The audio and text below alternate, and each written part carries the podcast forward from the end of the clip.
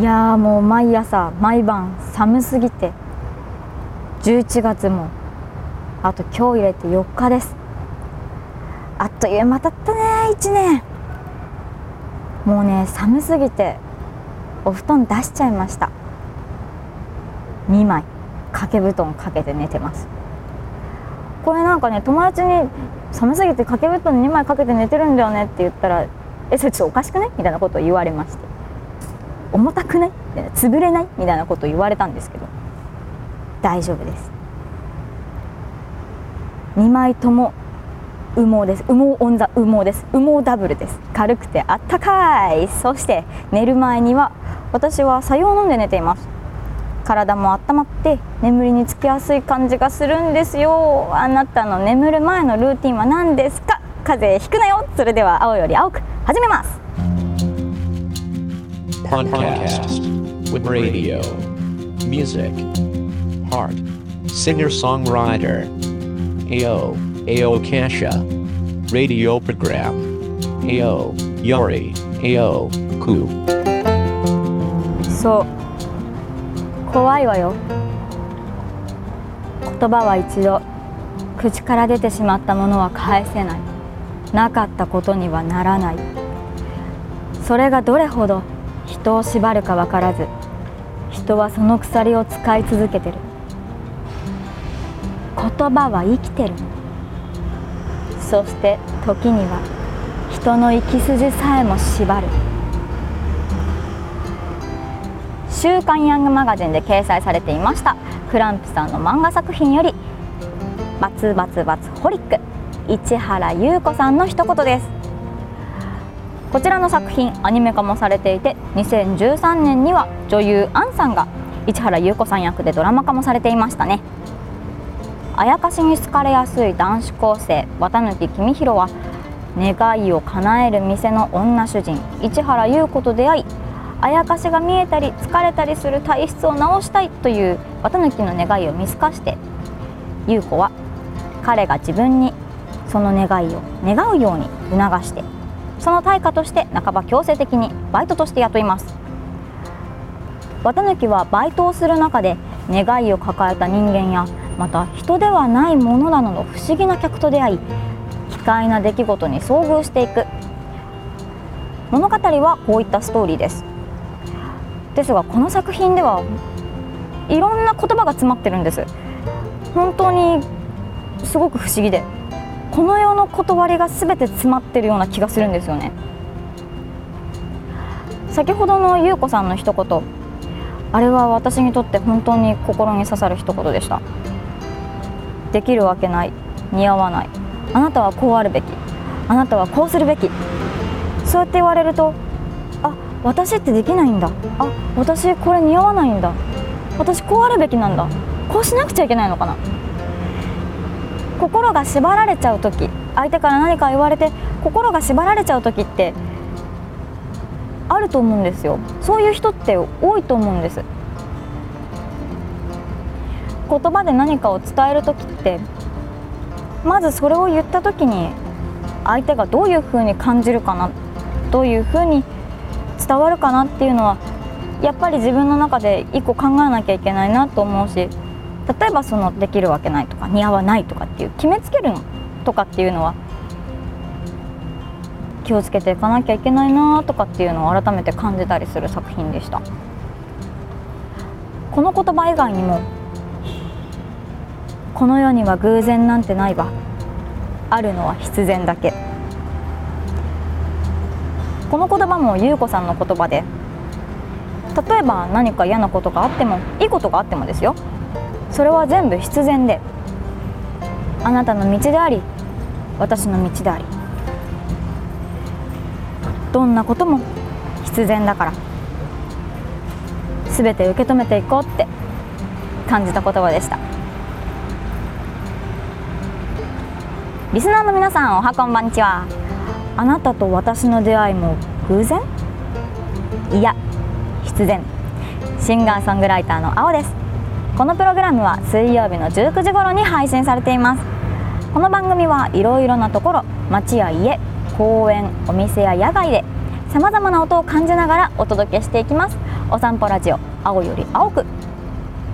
今回は前回のオーストラリア編でこぼれてしまったお話をしていきたいと思っています。その前にここでオープニングソングを1曲。青の曲で架空の星空。星を散あめて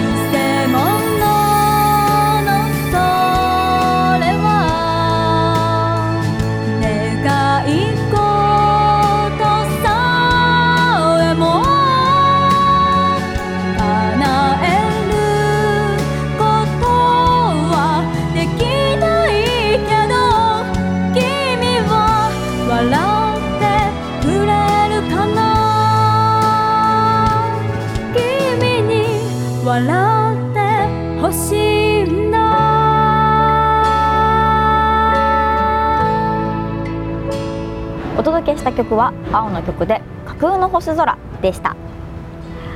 さて先ほどもお伝えしましたように今回は前回のオーストラリア編で溢れてしまったお話をしていきたいと思います。とっても弾丸ツアーだったんですけれども2ナイト 4days でオーストラリアのケアンズの方に行ってきました。そもそもケアンズってどこやねんっていうのを結構言われるんですけどもケアンズはオーストラリア大陸の北東岸上の方ですね。上の方の右の方にあたるところです。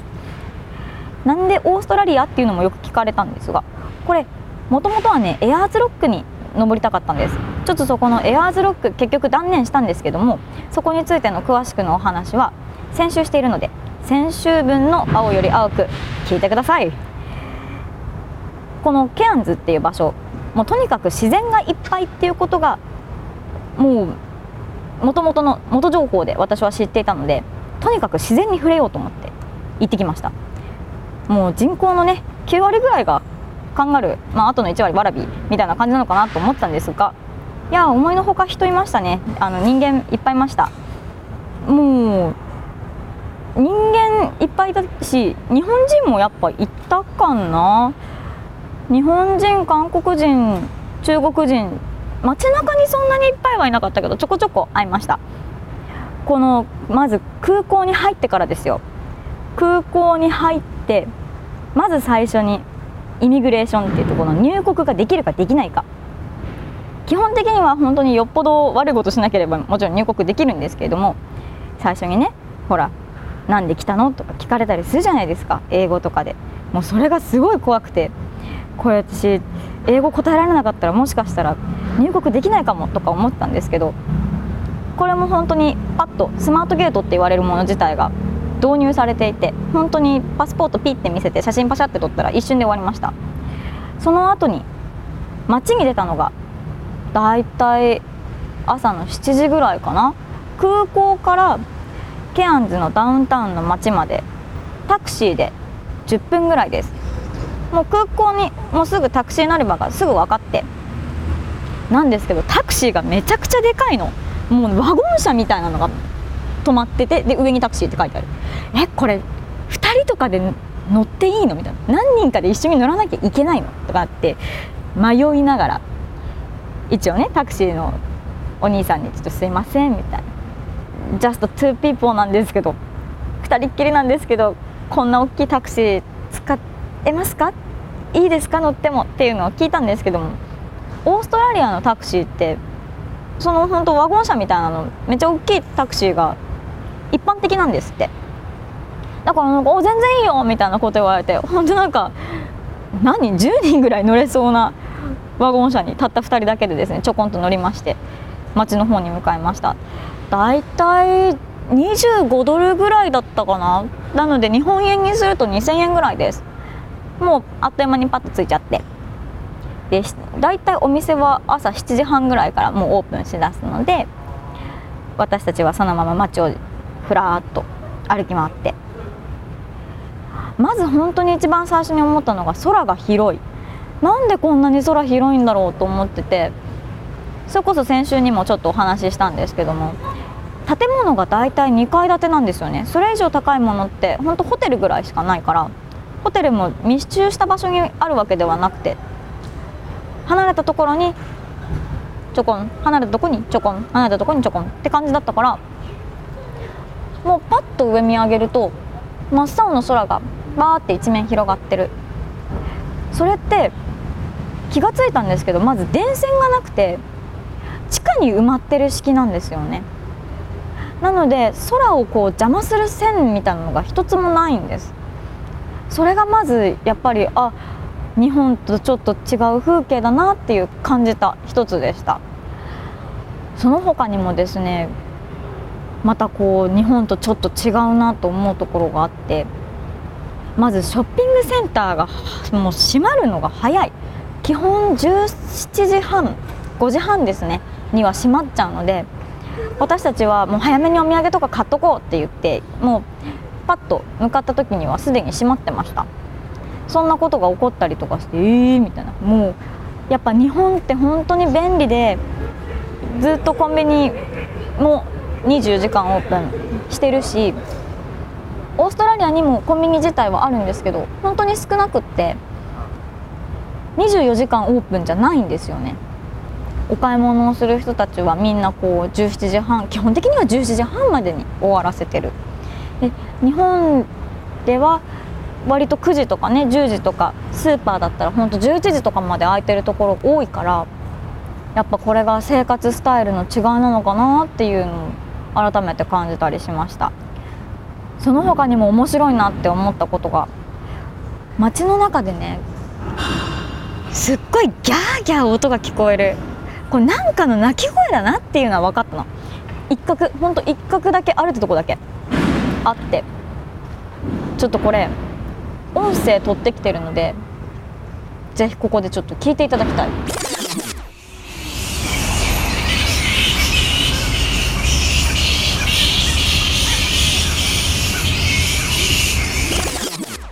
この声が街中で突然響いてたわけですよ。道歩いててね。何だと思います？これだけではちょっと分かりにくいかもしれないんですけどこれコウモリなんです。めっちゃ大群のコウモリ。大コウモリって言ってそのコウモリの中でも一番大きいやつですね。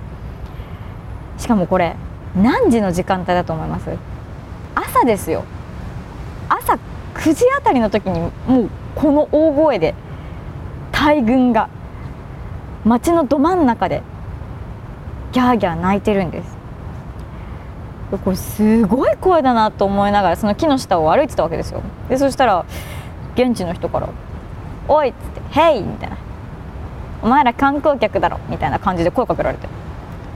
その現地の方が言うにはこのオオコウモリがいるこの木っていうのがこのダウンタウンの街の中でそこの一角だけ3本のイチジクのこの木だけの一角だけにいっぱい集まってると。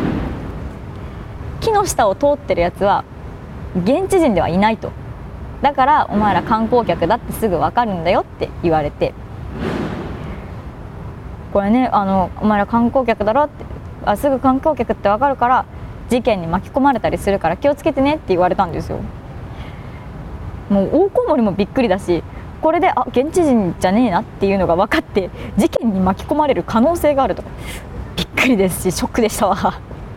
ここでまたもう一つ勉強したなと思いながらコウモリを見つめました。2日目はね朝から。世界遺産のグレートバリアリーフを見にグリーン島の方に行ってきました。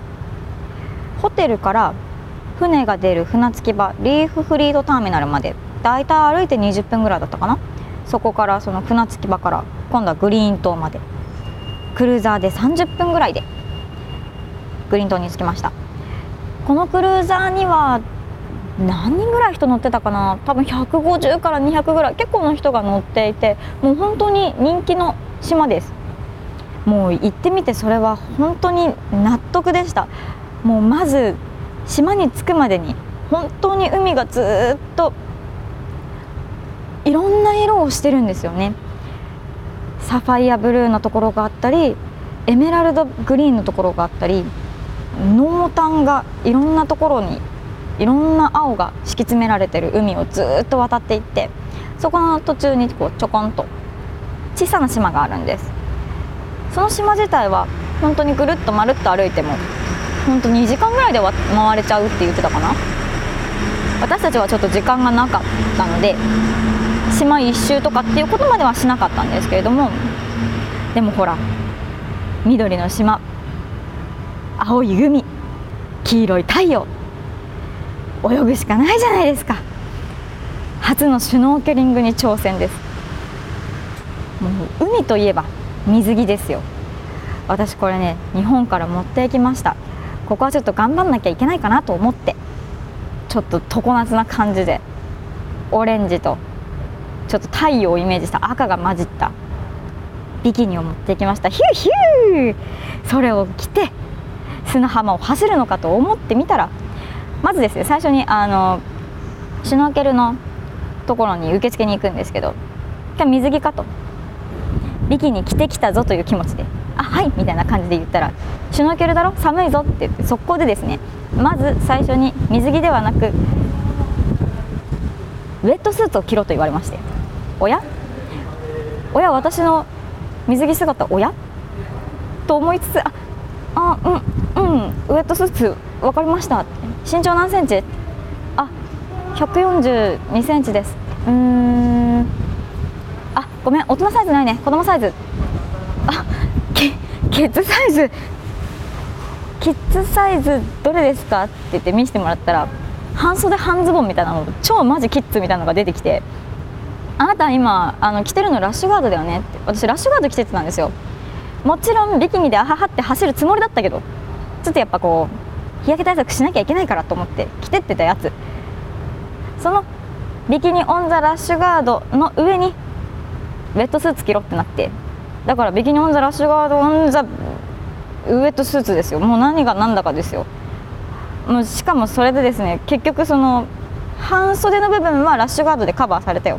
けど半ズボンの部分だよ。その半ズボンの部分は今あなた着てるのレギンスだよねって。あのいわゆる本当一般的なレギンスですよ。ちょっと七分丈ぐらいのかな？グレーのレギンス履いてて「あそうです」みたいな「あじゃあその上から履いて」って言われて「え？っ?」てなって。だからウェットスーツからグレーのレギンスが七分ぐらいで飛び出てかつウェットスーツの半袖から超蛍光イエローのラッシュガードが飛び出たよくわかんないちっちゃい日本人みたいになっちゃって。他の人たち周りバッて見たらさ全員もう真っ黒でちょっとフィンとかもシックな感じの色でかっこいいの。けどなんか私すげえよくわかんないしカラフルだししかもフィンも足のサイズ何センチって聞かれてあ20.5ですって言ったらあー大人サイズないねこれって子供サイズで出されたのがまたカラフルでこれがまたもうなんかねもうマリンブルーともう抜群にイエローがピッて入ったもうあれですよ熱帯魚みたいな色のしたファインディングニモのドリーみたいなカラーしてるやつで。私すんごいカラフルなしかも色合いが悪いカラフルな日本人で。それマジかって思いながらまあ本当は俺ビキニでうふふあははあれ私なんかなんでこんななっちゃったんだろうって思いながらしかも友達超大爆笑だししかもそれを現地人から笑われるっていう。何あれ？かっこ悪い？みたいな感じで笑われるっていう。もうそんな初シュノーケリングですよ、まあ、その格好はいいでしょもう格好は最悪しょうがない。どうしようもなかったから。次からは自分で買っていこうと思う。自分のサイズ。もうしょうがないから。もういいの？それは。それはいいとして海ですよ。海は本当に透明で浅瀬の方に行くとその透明の水の海海面のね波の影が海底にこう映るのが目に見えるんです。海の透明度を堪能しながら歩いてそこから海にぽちゃっと泳ぎに入っていくんですがまあいかんせん初めてだったので呼吸も難しかったしどうやって泳ぐかも分かんなかったしで一応ライフガードみたいなのをつけてもらってたので溺れちゃうってことはなかったんですけれどもオプションでシュノーケルのグッドスポットに連れてってもらったんですがそこはねもう本当に海の底と海面までが本当3メートル23メートルぐらいあるのかな？もう絶対に足がつくようなところじゃないんですけどもそこにねいっぱいのもうサンゴの岩礁があってでそのサンゴの周りに小さい魚たちがたくさん群れをなして泳いでてとっても幻想的でした。サンゴの形って本当に様々で私の勝手な私のイメージとして本当にこう鹿の角みたいなこう枝分かれしていくようなサンゴっていうのがもう自分の中でのサンゴのイメージだったんですけれどもいっぱいなんかこうね花びらみたいなのがこういっぱいキュッて詰まった感じのような本当に海の中に花が咲いてるなって思うようなサンゴたちが本当にたくさん連なっていてでそこの間をちっちゃい魚たちが出たり隠れたりふわって泳いでいっちゃったりとかっていうのを海面から覗きました。私たちが行ったのがちょうどお昼過ぎ13時ぐらいだったかなグッドスポットに行ったんですけどその日はね午前中は本当にたくさんウミガメがいてでサメとかもいたっていう話を聞いてたんですがちょっと残念ながら私はそのウミガメもサメも見ることはできなかったんですけれども今までこう自分が海の中に潜って見たことのない色見たことのない景色見たことのない魚たち今まで感じたことのない波のリズムっていうのをずっと感じながらその時は40分ぐらいかな。連続でそのままずっと海に使って世界遺産を覗いてきました。もう本当に美しかったねっていうのを友達とさ言いながら帰ったんだけどさ最後気づいたの。なんか足痛いなと思って。クラゲか？みたいなことちょっと一瞬思ったんだけどパッて見てみたらめっちゃ焼けてたの。真っ赤に。私ラッシュガードでもう手の甲まで隠れる服だったんだけどあのレギンスがさ七分丈だったからさ七分より先は隠してるものがなかったんだよね。で基本的に海の中にいると思ってたからあんまり日焼け止めとかも気にしなくてもちろん顔とかは塗ってたけどよく考えたらだよ。海に漂ってるからさ体の半面は海より上に出てるの。めっちゃくちゃ変な焼き方して2ブロックみたいになっちゃって。もうこれがほんとまた大爆笑ですよ。めちゃくちゃ痛いしさ真っ赤だしさ。この痛みを抱えながら私は日本に帰ってきました。翌日はもう本当にすぐに空港で。帰る日ですね。帰る日はもうすぐに空港で。これまたね空港に行くまでにちょっと時間があったのでコーヒー買ったんですよ。私アイスコーヒーが飲みたくてこのオーストラリアにいる間にアイスコーヒーっていうのを何回頼んだかな？3回ぐらい頼んだのかな？だけど1回もブラックで出てこなかったの。あの真っ黒のねいわゆる普通のアイスコーヒーで出てこなかったの。全部ミルクが入ってるかもしくはもはやアイスコーヒーってもう本当そのままで本当にバニラアイスが中に導入されたコーヒー出てきちゃってこれブラックのコーヒーを出してもらうにはどうしたらいいんだろうって思って帰りねタクシーのお兄さんに「私アイスコーヒーが欲しかったんだけどブラックの」って。でも一回もそれで出てこなかったアイスコーヒーくださいって言って出てこなかったこれなんて言ったらブラックコーヒーで出てくんのいわゆる普通のアイスコーヒーで出てくんのっていうの英語で聞いたの頑張って I, I ordered iced coffee but I, I thought it not milk not sugar but it's already in, inside milk how can I say if I want to get like black coffee normal coffee Uh, it's the understanding of the who is taking the order. so Uh, if you are uh, tapping on the machine, Mhm. then uh, there is a uh, specific words you can tap on that without milk or with light cream milk or whatever. If uh, some person is taking, you can explain them that I Ah. don't want uh, milk in my coffee. I want simple black coffee. ah yeah yeah, yeah. Yeah. so I should say simple black coffee Yeah. ah that's why なんかシンプルコーヒーシンプルブラックコーヒーって言ったら出てくるらしいですよ文化が違うとね難しいですね和製英語使うのやめよう Starring AO, AO Kasha. Twitter account AO Odo 1112.